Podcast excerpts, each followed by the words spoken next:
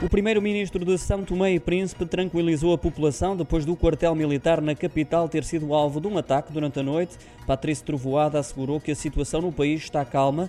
Do episódio resultou apenas um ferido grave e foram várias as pessoas detidas. O chefe do governo, São Tomense, exige agora mão firme da justiça em relação aos autores deste ataque. Isto numa conferência de imprensa convocada para prestar esclarecimentos sobre o sucedido. Revelou que não se tratou de uma tentativa de roubo, mas sim de um ataque às Forças Armadas do país. Ainda segundo Patrício Trevoada. A tentativa de golpe começou perto da uma da manhã em São Tomé e Príncipe, tem o mesmo fuso horário que Portugal.